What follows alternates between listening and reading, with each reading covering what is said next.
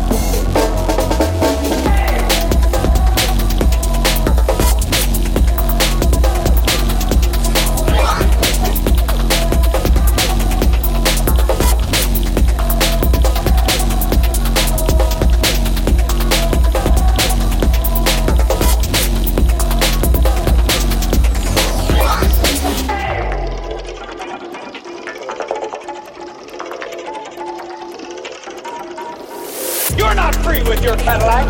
You're doing just exactly